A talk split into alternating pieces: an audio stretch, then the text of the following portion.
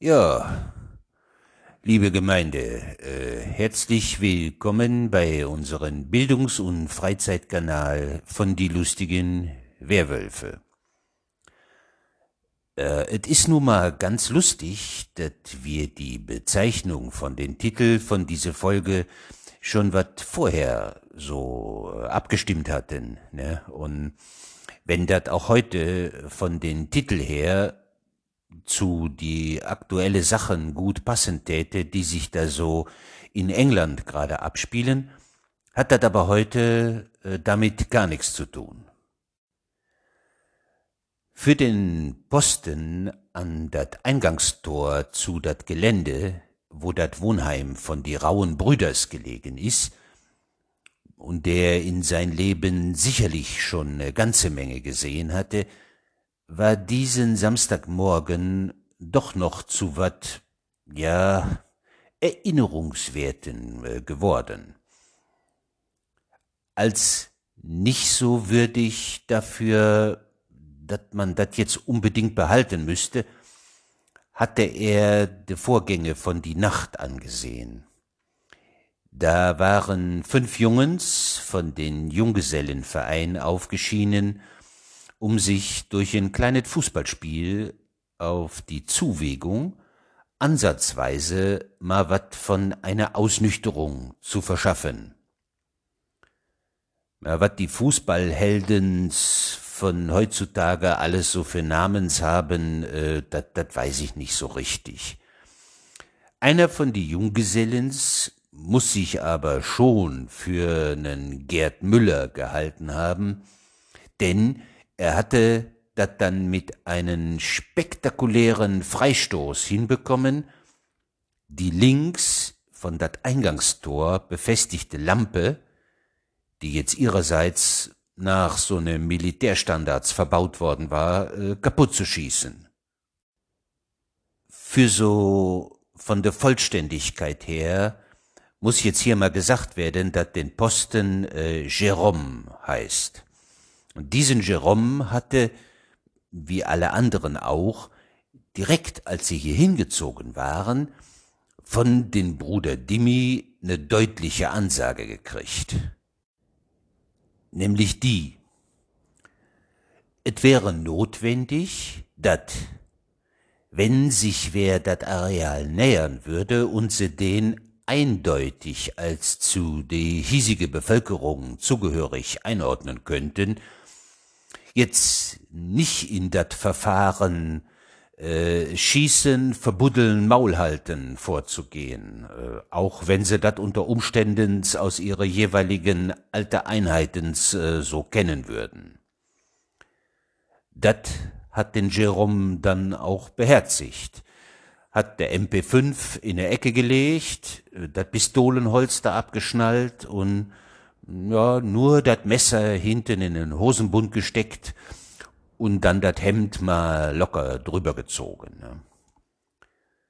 Zu eine gewisse Beförderung von die Nüchternheit bei den Jungens hatte dann der Schreck darüber beigetragen, dat unmittelbar, als dat Licht links ausging, nur doch einer gucken kam auch wenn der freundlich lächelte und winkte, war doch de Statur und so ne raubtierhafte Beweglichkeit an den Jerome unverkennbar.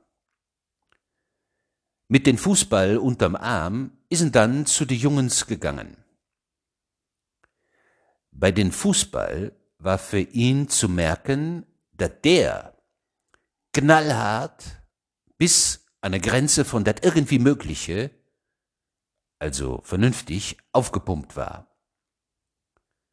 Die Jungens, die eigentlich mit einer richtig fiese Ansage gerechnet hatten, waren erfreut und überrascht, dat ihnen der Jerome dann sagte, dat es sich ja bei die Lampe ja nur um ein Versehen handeln würde und sie ihm aber im Gegenzug den Gefallen tun könnten, ihn mitspielen zu lassen, weil das hier auf der Nachtschicht schon wat langweilig wär.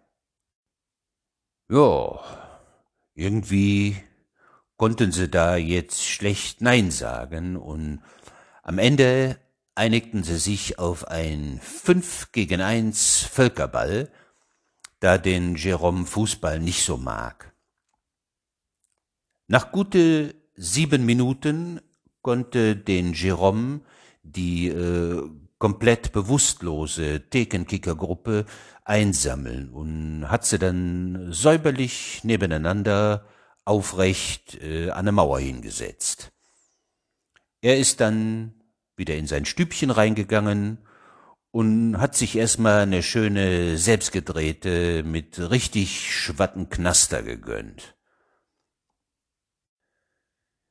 Als die fünf Beckenbauer-Kopien dann wat später wieder aufgewacht waren, konnten sie feststellen, dass vor ihnen, akkurat voneinander getrennt und aufgestapelt, der Einzelsegmente von den Fußball hingelegt worden waren. Dem Präzisionsschützen, der die Lampe auf dat Gewissen hatte, war von irgendwem die Gummiblase von den Ball als Mützchen aufgesetzt worden, wohl so aus eine Fürsorge für gegen de Kälte. Ja, also dat, woran sich den Jerome aber noch geraume Zeit erinnern sollte, begann damit, dat, äh, als es gegen drei Uhr dreißig hell zu werden begann, der Oma Wittelsberg vorstellig wurde. Sie müsste jetzt mal eben wat mit den Bruder Dimi besprechen. Als den Jerome meinte, dass es dafür wohl ein bisschen wat früh wäre, sagte der Oma Wittelsberg, äh, dass das nicht schlimm wäre, sie wär ja so'n Frühaufsteher. Als den Jerome äh, entgegnete, dass das bei die anderen aber nicht so der Fall wäre, fragte ihn der Oma Wittelsberg, ob das jetzt hier so wat wie eine längere Diskussion würde. Der Antwort sah dann so aus, äh, dass das wohl nicht der Fall wäre, wenn sie jetzt mal wieder schön nach Hause ginge. Na gut, meinte der Oma Wittelsberg, ging in Richtung von die Türe und kramte so ein kleines Parfümfläschchen aus ihrer Handtasche. Für den langen Rückweg müsste sie jetzt aber mal noch wat nachlegen. Das sagt man wohl so äh, in der Damenwelt. Sprühen tat sie dat dann aber über ihre Schulter in den Jerome seine Richtung. Sie blieb stehen, zählte mal ganz gemächlich bis fünf und drehte sich dann wieder zu den Jerome um. So, Jungchen, sagte sie dann, Du machst jetzt hier mal genau zwei Sachen. Erstmal gehst du den Bruder Dimi holen und dann ziehst du dir mal wat Vernünftiges an. Den Jerome hat sie angeguckt und dann mal an sich selber runter.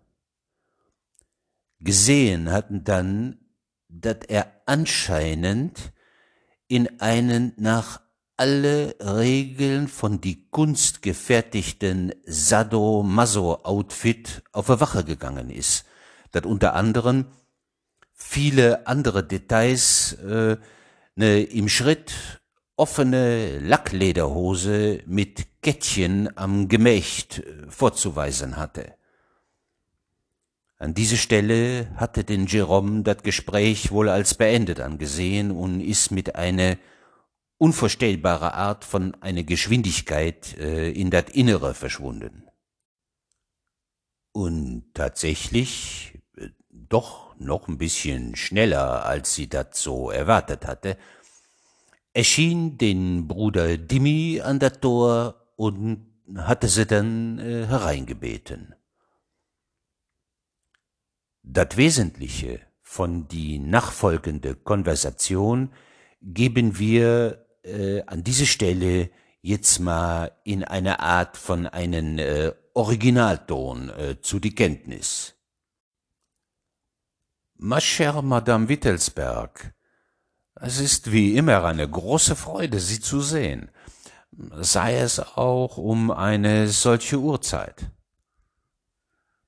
Hören Sie, Demi, ähm, wir müssen reden. Ja, allerdings, Madame, das müssen wir. So, müssen wir das. Auch von Ihrer Seite aus? Nun, Madame, Sie haben mit einigen wichtigen Personen gesprochen und mich dabei überaus wohlwollend erwähnt.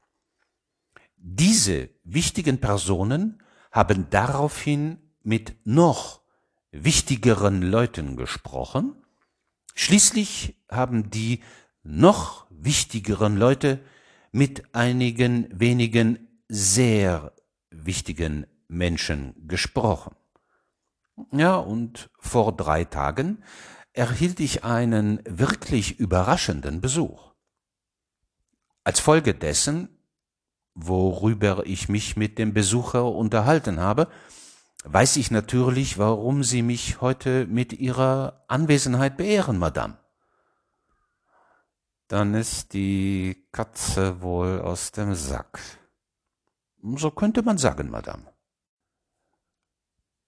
Diesen Plausch, äh, den jetzt aus die Warte von die Oma Wittelsberg so ein bisschen wat von ein sehr schnelles Einbiegen auf Zielgerade an sich hatte, wurde nur kurz mal durch den Jerome unterbrochen. Der machte erstmal so eine formelle Meldung, äh, dass es ihm wieder gut ginge und dass er jetzt mal wieder auf seinen Posten zurückginge.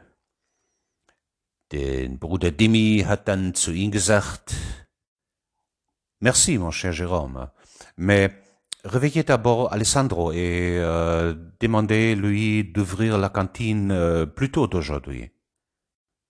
Nous avons euh, invité très cher. On veut pouvoir proposer au moins du euh, café et des euh, viennoiseries. Ce serait très gentil de votre part.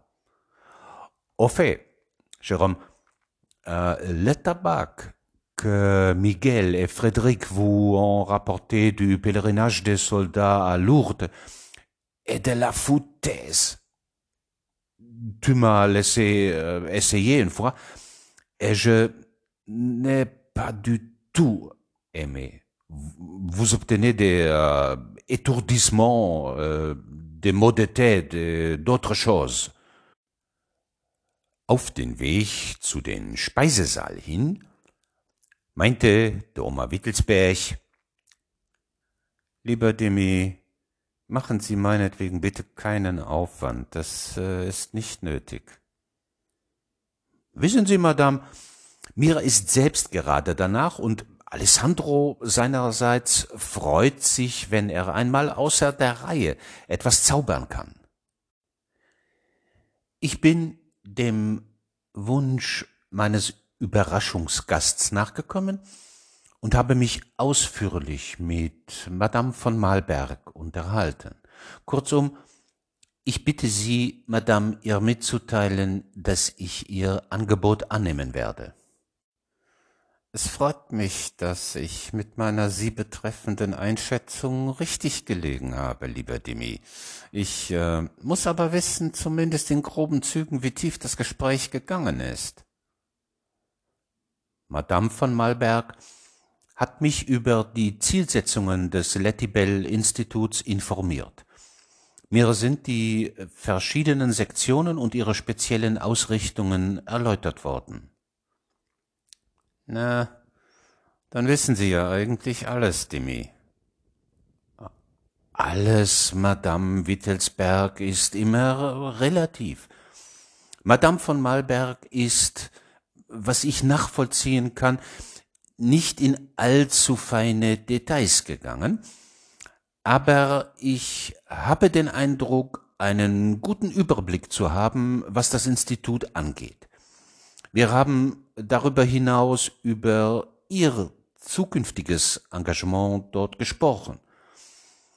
Damit war der Wunsch verbunden, dass Mademoiselle Ilva von meiner Seite aus jegliche mögliche und notwendige Unterstützung erhalten soll. Insgesamt wurde mir durch das Gespräch im Übrigen auch klar, warum die Genehmigungsprozesse für den Zuzug unserer kleinen Gemeinschaft hierhin so butterweich gelaufen sind. Ja, das scheint immer so zu sein, wenn die richtigen Leute an die richtigen Türen klopfen. Nicht zuletzt haben wir uns über ihre Zöglinge und äh, Herrn Professor Klattenburger unterhalten. Äh, der Herr Professor ist, äh, was das Institut angeht, initiiert und äh, Madame von Malberg schätzt seine Tätigkeit für die Sektion 1 sehr. Äh, ich gebe zu, dass mich dies doch überrascht hat. Äh, ich hatte den Bezug nicht gesehen. Seine Wahl des Wohnortes und die langjährige vertraute Bekanntschaft mit Ihnen, Madame, äh, erscheinen in einem neuen Licht sozusagen. Madame von Malberg war allerdings der Meinung, dass das Thema ihrer Jungs ausschließlich äh, zwischen uns beiden besprochen werden sollte. Ah, Alessandro, tante grazie. Hm? Espresso, frische Croissant. Ah, ein Morgen kann nicht besser beginnen. Nicht wahr, Madame Wittelsberg? Äh, aber gut, zu den Jungs.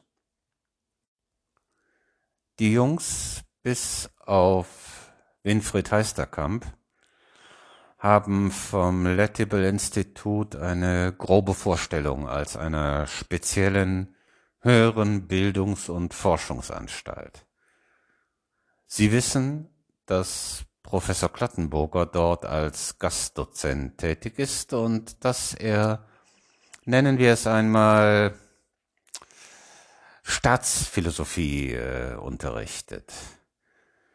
Von den weiteren Sektionen haben sie lediglich oberflächliche Informationen und das bleibt auch so. Ilva im Gegensatz dazu ist Absolventin der Sektion 4, wie Sie wissen, aber selbst sie kann alleine nicht allzu viel ausrichten, falls eine nicht einschätzbare Partei damit beginnen würde, sich für den Pferdefresser zu interessieren. Und das ganze Thema ist rasant komplizierter geworden.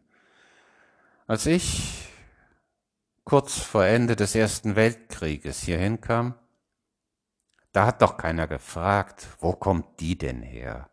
Eine alte, aus dem Grenzgebiet kriegsvertriebene Frau fragte man sowas nicht. Die Interimsregierungen bis zur Machtergreifung der braunen Typen haben, was Personenidentität angeht, gar nichts auf die Reihe bekommen.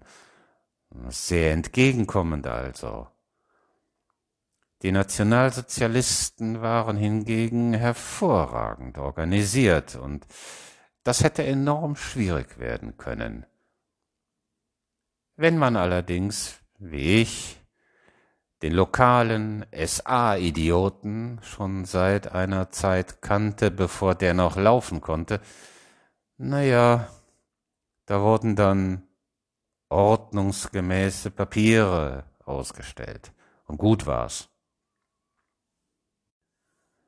Nach dem Zweiten Weltkrieg wurde es dann nicht nur für mich persönlich komplizierter. Ich werde Sie jetzt nicht mit den Details von Winkelzügen langweilen, die alleine dafür erforderlich sind, gegenüber einer perfektionierten Verwaltung immer mal wieder sein Geburtsdatum zu ändern. Neuorganisation der Kataster- und Grundbuchämter, Gebietsreformen, Luftbildvermessung bis hin zu geostationären Satelliten. Es erscheint mittlerweile kaum noch möglich, unser kleines Problemgebiet sicher zu verbergen.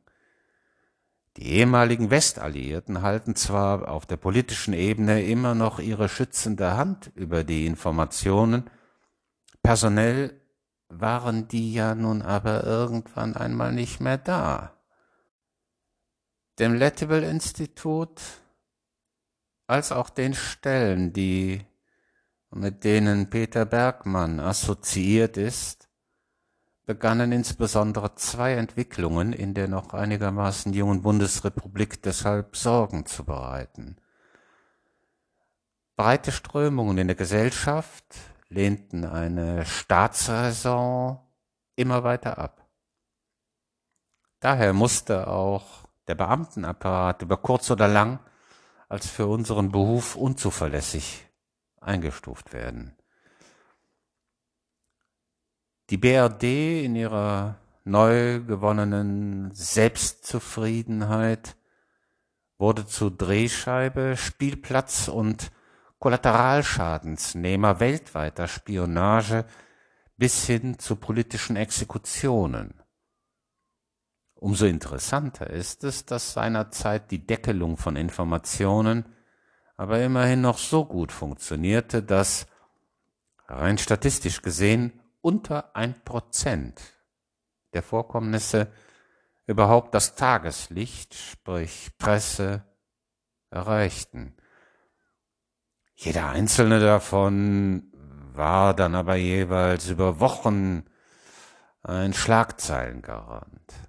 Kurzum, die Lettibel-Seite als auch die Quellen über Bergmann sahen die Notwendigkeit zum Aufbau eines lokalen, gut vernetzten inneren Ringes zur Beobachtung und erforderlichenfalls Erstabwehr ungewollter Interessen. So, und nun kommen wir endlich zu den Jungs. Ich habe über Jahre eine Vielzahl von jungen Leuten hier in ihrer Entwicklung verfolgt, habe eine Auswahl getroffen und schließlich in den 70er Jahren die Jungs, die Sie als Gruppe kennen, mit ins Boot geholt. Sie wurden detailliert sachkundig gemacht, sie erhielten auch von Drittseite verschiedenartige Unterweisungen und wurden äußerst speziellen Konditionierungsmaßnahmen ausgesetzt. Ich komme daher jetzt auf die Bitte von Henriette zurück und sage Ihnen das nunmehr persönlich, klar und ohne Umschweife. Lassen Sie sich auf keinen Fall von dem nach außen transportierten Bild jovialer Kameraderie dieser Gruppe täuschen. Falls diese Menschen hier vor Ort handeln müssten, werden sie das auf eine Weise tun, für die die Adjektive kompromisslos, kalt und hinterhältig allesamt nicht annähernd ausreichen.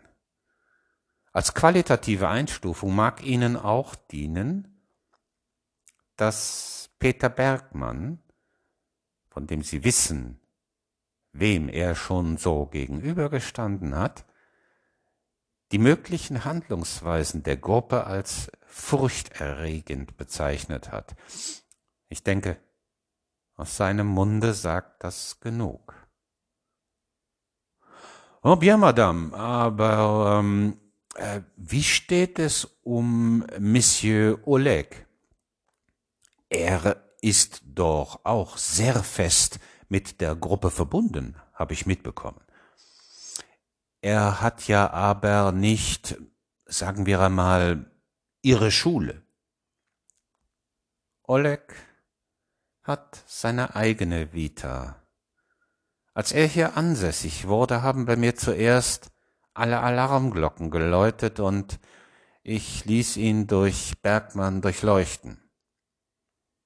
Er hat Ausbildungen fernab vom kaufmännischen und deren Inhalte machten mich dann noch misstrauischer. Nun wurde ja seinerzeit sein heimatliches Problem gemeinsam gelöst. Er hätte also vordergründig eine Art von dankbarer Loyalität vorgeben können, um in die Gruppe einzutauchen und Informationen an Dritte zu transportieren. Dankenswerterweise ergab sich aber für mich die Gelegenheit, ihm einmal ein paar Naschereien mit einer äußerst individuellen Zutatenliste servieren zu können und ihn danach einer tiefgehenden Befragung zu unterziehen.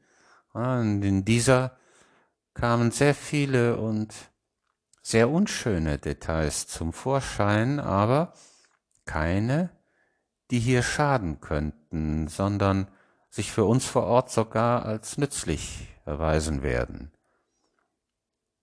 Wissen Sie, Oleg ist jemand, der sich aufrichtig neu orientieren und einiges hinter sich lassen will.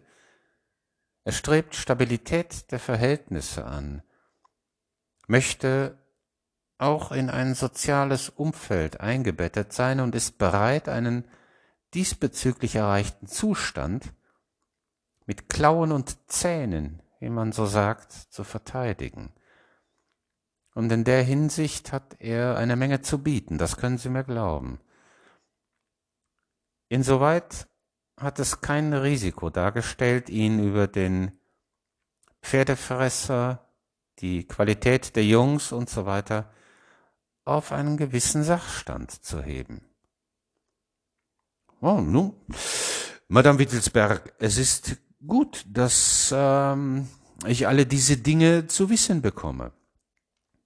Trotzdem bleibt für mich aus der Bitte seitens Madame von Malberg noch ein gewichtiger Punkt offen. Meine Tätigkeit bei Lettibel wird ja eine unterrichtende sein, ähnlich der, wie Herr Professor Klattenburger sie wahrnimmt, wenn auch in einer sachinhaltlich vollkommen anderen Welt sozusagen. Ich sehe hier noch nicht den Bezug zu einer durch Madame von Malberg äh, lediglich angedeuteten Interimslösung und einer äh, unmittelbaren Unterstützung gegenüber Mademoiselle, äh, Mademoiselle äh, Bialand. Hier spielen viele Dinge zusammen, lieber Demi. Eines davon sind die Jungs. Damit fange ich einmal an. Hierbei gibt es für mich nur Klartext. Jeder einzelne von ihnen geht auf die 60 zu. Das heißt, dass sie bei allem Willen, den sie haben mögen, absehbar das operativ Erforderliche nicht mehr werden leisten können. Zweitens, Ilva, bei allem, wozu sie in der Lage ist, hat hier vor Ort ein Problem, das ich nicht hatte. Jugendliche wandern verstärkt und erheblich schneller in städtische Gebiete ab, und es zeichnet sich ab, dass hier nicht genug bleiben werden, deren Evaluierung die Bildung eines neuen inneren Ringes ermöglichen würde. Drittens. Infrastrukturell kann beim Pferdefresser nicht improvisiert werden. Studien der Sektion 3 Ingenieure haben den schier unglaublichen Aufwand aufgezeigt, der zwingend erforderlich ist, um einen Unter-, Um- und Überbau zu schaffen, mit dessen Hilfe das Phänomen kontrolliert werden kann. Sie haben ja durch Henriette sicherlich auch einen wenn auch vielleicht groben Einblick in die Finanzierungsstruktur von Lettibel erhalten und wissen daher, dass die Mittelbeschaffung eher nebensächlich ist. Über viele Jahre hinweg haben wir durch einfache, aber effiziente Maßnahmen erreicht, Leute fernzuhalten, das Gebiet schwer entdeckbar zu machen und jegliches Aufsehen zu vermeiden. Selbst wenn wir, wie sonst woanders auch, den Behördenweg nachhaltig glätten würden, wäre uns eine mindestens bundesweite, wenn nicht gar europaweite Aufmerksamkeit sicher. Das leider erforderliche enorme Ausmaß von Oberflächenversiegelung verbunden mit massiver Waldrodung lässt einen daraus entstehenden langanhaltenden, negativen und auch inquisiven Presserummel als unausweichlich erscheinen. Dass sich vorgeschobene Investoren, seien es selbst unsere Freunde von Alphabet Incorporated, in ihrer Größenordnung einen solchen Shitstorm nicht antun wollen, erklärt sich von selbst. Und die Bundesregierung lassen wir hier mal ganz raus. Diese unzuverlässige Truppe weiß zum Glück von gar nichts. Ich komme daher nun zur fazitären Bitte von Henriette. Im Augenblick bleibt uns nur die, ich nenne es einmal so, Kavallerie vor Ort zu verstärken. Unauffällig, sorgsam, Qualität und Integrität vor Schnelligkeit. Besprechen Sie die erforderlichen Maßnahmen mit Ilva Bialand. So. Und jetzt hätte ich noch ganz gerne eines von den köstlichen Küchlein und einen weiteren Espresso, wenn es Ihnen nichts ausmacht. Übrigens, äh, ist hier drin äh, Rauchen gestattet? Ja, woraufhin äh, den Bruder Dimmi sagte, dass das äh, ganz und gar nicht erlaubt wäre und sich dann erstmal so eine richtig mollige Schwarztabak selbstgedrehte fertig machte und ansteckte. Der Oma Wittelsberg erwiderte das dann unverzüglich, indem sie eine von ihre kurzen Stumpenzigarrens genüsslich mal an das Glühen brachte. So später hat sie sich dann verabschiedet und so wurde sehr freundlich und quasi zuvorkommend von den Jérôme durch das Tor gelassen. Es war aber unverkennbar, dat den zuerst mal guckte, ob sie nicht irgendwas scheinbar harmloset in ihrer Hand hat. Als das nicht der Fall war, hat er ihr sogar noch hinterhergewinkt. Den nächsten, den sie dann an den Morgen aus dat Best geschmissen hatte, war den Hansbert gewesen. Zuerst mal hat ma so ein bisschen wat von überrascht reingeschaut, als de Oma Wittelsberg zu ihm sagte, dat er doch möglichst bald mal zu die rauen Brüders rausfahren sollte, weil es da wat zum Tun gäbe und sie ihn bitten täte, dat zu machen. Man kann jetzt an diese Stelle schon mal sagen, dat er dat auch prima gemacht hatte. Ungefähr an die Stelle, wo dat so ein bisschen einseitige Völkerballspiel von den Jerome stattgefunden hatte, sind nach Planieren, Verdichtung von den Untergrund und das Gießen von eine Bodenplatte nebeneinander zwei wunderbare Basketballfelder entstanden, auf die dann, ja, auch noch eine Asphaltdecke draufkam, weil das dem Hansbert so besser gefallen hatte. Was ihn dabei besonders schön gelungen war, sind de Lampens gewesen, die um das Ganze so alle paar Meters in den Boden eingelassen waren. Äh, die gaben nur mit ihrem roten Licht in der Dämmerung so richtig wat von eine romantische Note ab.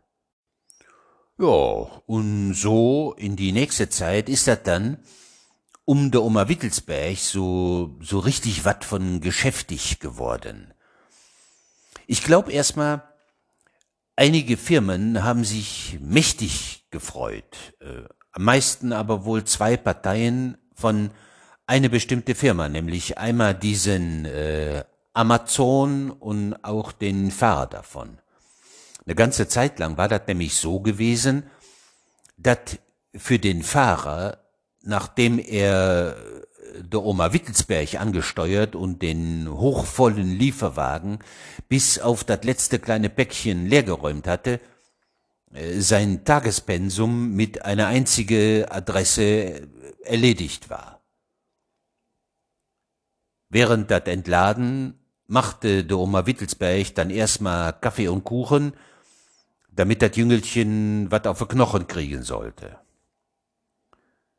Alles das wussten wir aber bis zu dem Tag nicht, an dem wir mal zu der Oma Wittelsberg hingefahren sind, um die Ilva in den Garten bei dat Aufstellen von 3D-Zielen zu helfen, weil wir schon wat neugierig waren, wie so ein Schießzoo wohl aussieht.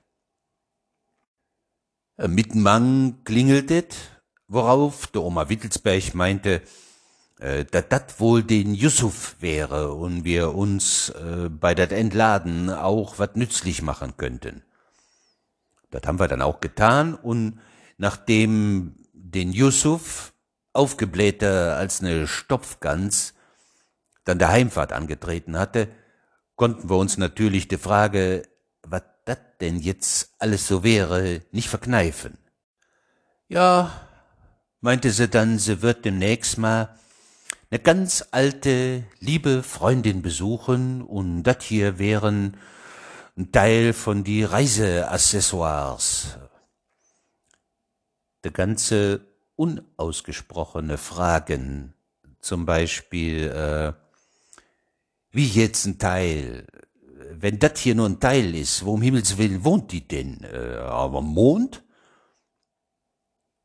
Und noch eine Reihe anderer waren wohl deutlich von unsere Gesichter ablesbar. Sie guckte uns mal so an und meinte, dass sie uns demnächst mal gerne ganz ausführlich was dazu erzählen würde. Jetzt sollten wir erstmal die Ilva weiterhelfen. Sie wird schon mal langsam das Ausbacken anfangen und äh, wenn wir da noch Spaß hätten, könnten wir ihr dabei noch her noch wat unter der Arme greifen. Das haben wir dann auch gemacht. Und das Spektrum von was da zutage kam, war schon so ein bisschen wat von sehr individuell. Da waren dann zum Beispiel so Koffers. Das waren nur aber nicht solche, wie das so einen Bahnsteig oder in eine Flugabfertigung find's. Das waren in verschiedene Größen so schwarze Hartschalenkisten mit nach außen gewölbte Verstärkungen, innen Dichtigkeitsringe wie von einer U-Boot-Tür und massive Verschlüsse dran. Kurzum, äh, so wat, wat der für alle Fälle mitnimmst und zur Not auch äh, der Land Rover von der Expedition für einen Reifenwechsel problemlos drauf abgesetzt werden kann. Der Inhalt von einige andere Pakete setzte sich dann an das Ende zu eine komplette Bergausrüstung zusammen. Funktionsklamotten waren dabei, äh, in denen du dich keine Sorgen zu machen brauchst, auch wenn du mal ein paar Tage jetzt keine Robbe geschossen hast. Steigeisen und auch so ein recht kompromisslos aussehenden Eispickel. Zu den ganzen Haufen von Polwanderzeug sagte sie dann nur lapidar, das wär schon immer so ne Grille von ihr gewesen, mal auf den Ben Nevis raufzutippeln. In den Winter aber. Und jetzt wär dat absehbar, dat dat mal endlich klappen könnte. Für so andere Sachen gab es jetzt erstmal keine Erklärung. Ne Morse-Tastatur, nen langen Schambok, zwei identische Reprints von dat klassische Schulkochbuch von diesen Dr. Oetker, ne aufwendig gestaltete Luxusbox mit allet, wat den Pianisten Art Tatum so jemals eingespielt hat. Dazu noch ein Riesenwälzer von dem Herrn Tatum, seine Biografie und noch so einen richtig exklusiven, limitierten und wohl auch drecksteuren äh, Mont Blanc-Füller. Das alles und noch eine Reihe von andere Sachen haben wir dann unter ihrer Regie erstmal verräumt. Und äh, dann gab es eine Kaffeetafel, wobei es uns allen dann auch nicht besser als den Yusuf gegangen ist. Während diese Völlerei sagte sie dann, dass wir uns bei den nächsten Neumond mal wieder alle an die altbekannte Stelle in den Wald treffen sollten. Sie hätte da mal so das ein oder andere zu erzählen. Es war aber Luchnersat mal soeben mal rum gewesen. Daher konnten wir mit diesem Termin erstmal gar nichts anfangen. Ja, noch nicht. Naja, und für das Treffen, außer der Reihe oder nicht, hatten sich alle wieder gut ins Zeug gelegt mit die Vorbereitungen und damit, äh, wer nu wat beisteuert und so. Wie immer wurde das erste Anstoßen mit einem besonders leckeren Tee durchgeführt. Und auch, wie immer, besonders zu dat Leidwesen von den Thomas, der dat nun nicht als so eine adäquate Form von ein Vorglühen so am Ansehen war. Aber danach konnte dann, auch wie immer, doch zügig auf die Produkte der Bremer Braukunst in Form von eiskalten Becks umgestiegen werden. Gerade lag mal die erste Charge veganer Horror auf dem Rost da erschienen, äh, fast wie bestellt, Professor Klattenburger und der Bruder Dimi.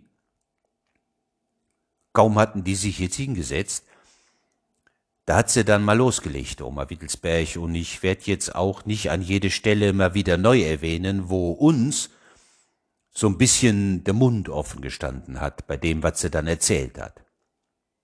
Den Bruder Dimi, so hat sie dann angefangen, wär jetzt heute nicht nur für ein schönes Grillen mit dabei.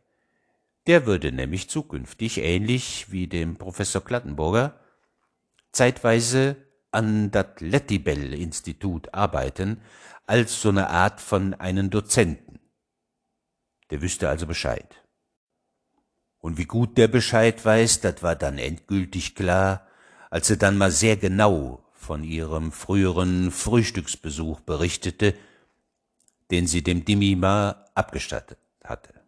Na, deshalb war das ja auch möglich, dass wir das vorhin mal so wiedergeben konnten. Wäre ja sonst nicht gegangen. Das Institut wär dran, so wat wie eine neue Abteilung oder so aufzumachen und weil sie selbst so den ein oder anderen guten Draht zu dat Institut hin hat, wär sie eingeladen worden, sich dat mal für ne auch längere Zeit anzugucken Gut, in die hier vor Ort gültige Bürgerversion wird das heißen, dass sie erstmal auf einen längeren Urlaub zu einer alte Freundin hin ist, weil da, wo die wohnt, so ein feines Reizklima ist. Irgendwann wird sich dann rausstellen, dass sie sich entschlossen hätte, da dann auch äh, in ein Altenheim zu gehen. Altenheim. Klar.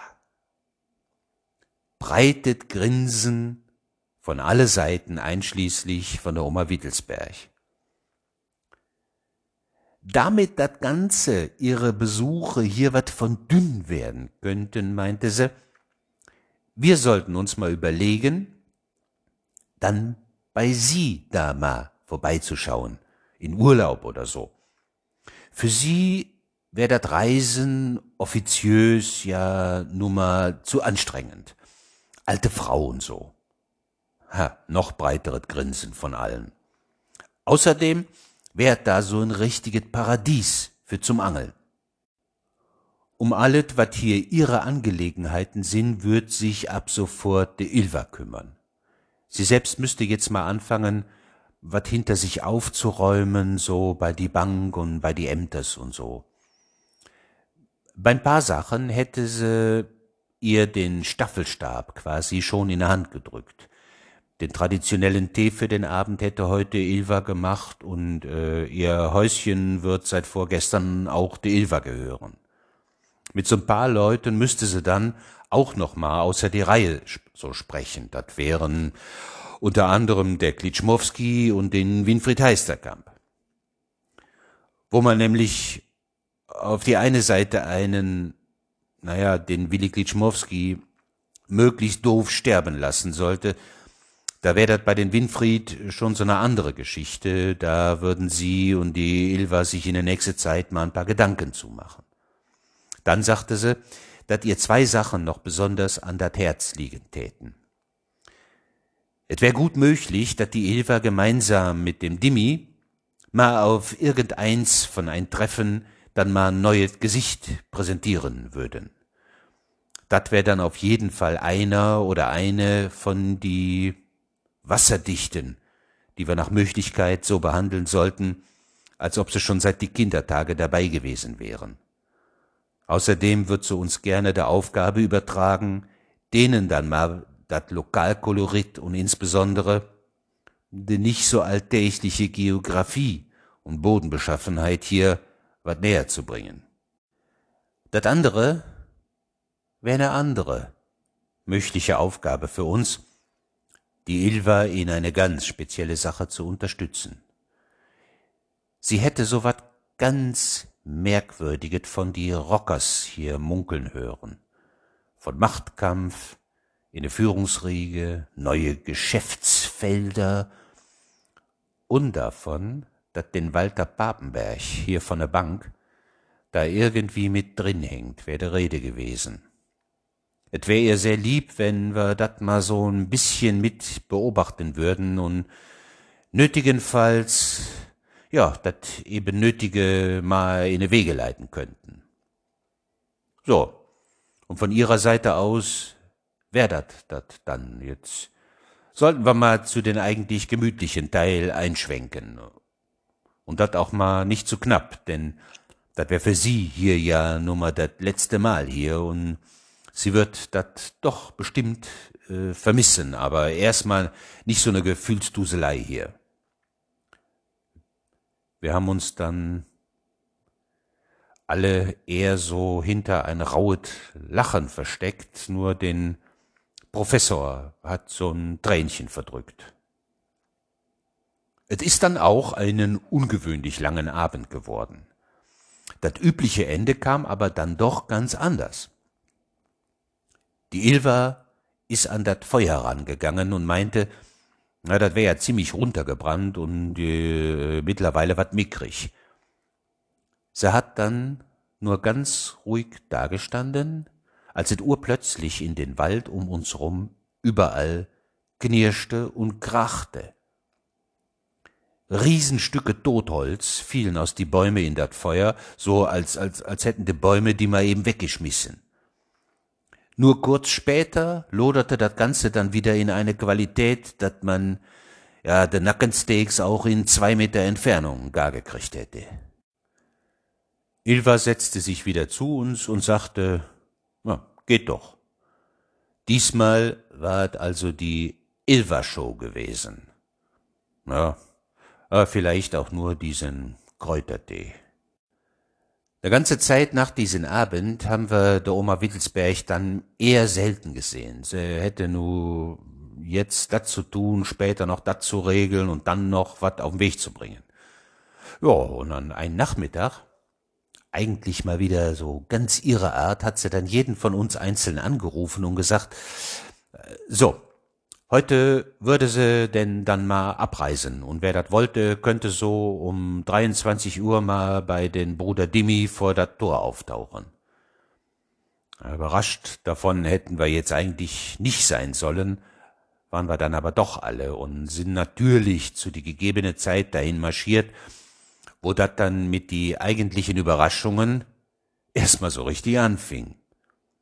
Vor das Gebäude von die Rauen Brüders stand genau auf die zwei Basketballfelders drauf, die den Hansbert so schön angelegt hatte, ein Helikopter drauf geparkt. Naja, ob diesen Klotz noch so als eigentlichen Heli durchgeht, weiß ich auch nicht. Also, er sah dat aus wie so einen riesigen Überlandbus, nur eben mit so Rotorblätters drauf. Eine Dame ließ uns dann ein und sagte, wir sollten mal quer über den Platz dahin gehen, wo das Licht brennt, was sich dann als so wat wie eine Kantine oder ein Speisesaal rausstellte. Da saßen nun schon Bruder Dimi, Oma Wittelsberg, Ilva, den Professor Klattenburger und Catherine Zeta-Jones. Naja, jetzt wohl nicht die Schauspielerin selber jetzt so, aber äh, eine jüngere Frau, die wirklich äh, genauso aussieht. Ich darf dann mal vorstellen, ergriff der Oma Wittelsberg das Wort. Dies ist meine liebe, uralte Freundin Henriette von Malberg. Keiner von uns kriegte jetzt nur irgendein Ton raus. Wat? Dat hier sollte die von Malbergs sein, die in dat Antarktis-Journal von diesem Peter Berchmann genannt war? Der Oma Wittelsberg kürzte unsere Auszeit wegen Verdutztheit direkt mal ab und sagte, Jungs, die Gegenvorstellung ist gar nicht nötig. Henriette weiß sehr genau, wer ihr im Einzelnen seid. So, und jetzt setzt euch erstmal, Henriette möchte euch ein paar Dinge so und so mit auf den Weg geben. Ihr Lieben, begann Henriette, wir haben heute bedauerlicherweise nicht den Zeitrahmen zur Verfügung, in welchem sich eure Zusammenkünfte sonst üblicherweise bewegen.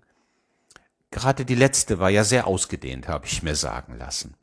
Ich will im Folgenden auch gar nicht um den heißen Brei herumreden. Hm, ich bin die treibende Kraft dahinter und dafür, dass Luise von hier fortgeht. Ich brauche sie woanders. Wir sind uns alle einig, dass wir mit Ilva hier einen, eine adäquate Person einsetzen. Sie ist aber ganz klar die neue. Sie kann weder eure persönlichen Bindungen zu Luise noch eure gemeinsamen Erfahrungen einfach so übernehmen. Bitte, bitte, gebt ihr einen Vorschuss, denn natürlich werden sich ein paar Dinge rechts und links ändern, aber die Linie wird bleiben. Genauso wichtig, wie es mir ist, dass Luise ihre neuen Tätigkeiten mehr in meiner unmittelbaren Umgebung wahrnimmt, ist es mir auch, dass ich mich und den heutigen Tag nicht als rein schlechtes Erlebnis in eure Wahrnehmung setze, so fordernd eine Abwendung von jahrelang Gewohnten auch immer sein mag. Ich möchte den Tag auf der einen Seite zu einer schönen Perspektive machen, indem ich verdeutliche, was Luise bei eurem letzten Treffen bereits angedeutet hat. Jeder einzelne von euch ist jederzeit bei uns willkommen, wenn euch der Weg zu uns, warum auch immer, hinführt, ohne Wenn und Aber. Ich bin auf der anderen Seite auch der Auffassung, dass jeweils ein im reinen Wortsinn handgreifliches Zeichen eine reine Willensbekundung symbolisch aufzuwerten vermag. Sie winkte dann mal kurz einen jungen Mann zu, der an die Türe von den Speisesaal gestanden hatte, und der öffnete die dann. Da kamen dann drei Männer und drei Frauen in Fliegerkombis gekleidet in den Saal. Sie hatten unterschiedlich große Koffers dabei, die alle so ungefähr von die Machart waren, wie wir die bei dat Ausbacken bei die Oma Wittelsberg mal gesehen hatten. Es fiel auf, dass die an ihre Anzüge keinerlei Hoheitsabzeichen oder so'n Kram hatten, und äh, das hatte der dicke Heli draußen übrigens auch nicht. Einzig nicht von dieser Machart war so ne Kiste, die jetzt der Mann, der an die Türe gestanden hatte, reinrollte. Denn Jörg kriegte diese Kiste an eine Seite gerollt, Wir anderen bekamen jeweils einen von die Koffers vor uns auf den Tisch gelegt.